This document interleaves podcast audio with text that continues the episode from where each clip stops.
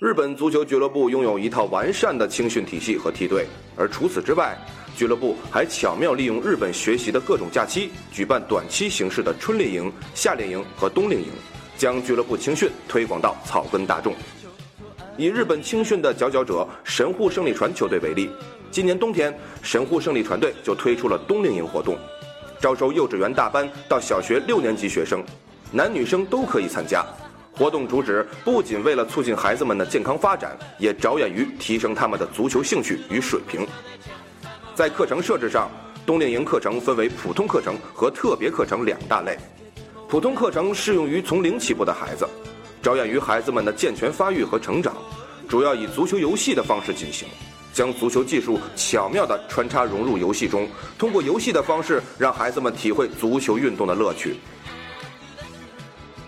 特别课程是升级版，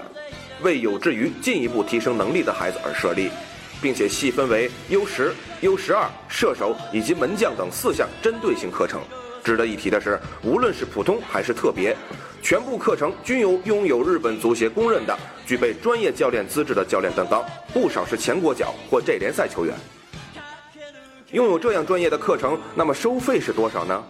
以普通课程为例，为期四天，每天三个课时的培训，总费用为六千二百日元，平均一天大概一千五百日元。这个价格在日本只够吃两碗街头随处可见的普通拉面，还不能吃贵一点的乌冬面或特色面。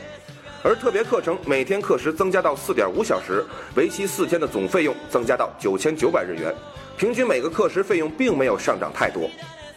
当然，并非只有神户胜利船队在举办类似的训练营。当下已经有越来越多的 J 联赛俱乐部推动球队主导下的草根大众训练营，他们让更多的孩子去接触足球，